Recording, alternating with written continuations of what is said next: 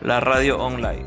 La radio en línea no ha puesto la revolución radiofónica que muchos auguraban, pero sí un gran salto tecnológico y una oportunidad que podemos y debemos aprovechar. Las radios en línea utilizan tecnología streaming que permite transmitir audio o video en tiempo real. El funcionamiento básico es así, desde una computadora se transmite audio a un servidor web con un software de streaming que este audio no se queda alojado en el servidor, sino que está pasando continuamente y puede ser escuchado por cualquier persona en cualquier lugar del planeta en tiempo real mientras se transmite. Pero antes de entrar en detalles del funcionamiento, veamos algunas, algunas ventajas de este tipo de transmisiones. Ventajas de las radios en línea. Sin necesidad de licencia, nada de solicitudes engorrosas ni echar canas esperando una resolución que puede tardar años, tampoco tener que pagar cientos de dólares para conseguir una concesión o recomprar una frecuencia.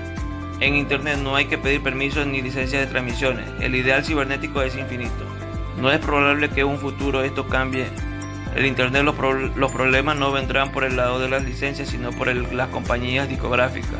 En Estados Unidos o México las empresas que gestionan los derechos de autor ya están cobrando la mayoría de radios en línea. Sobre todo esto si pasan publicidad.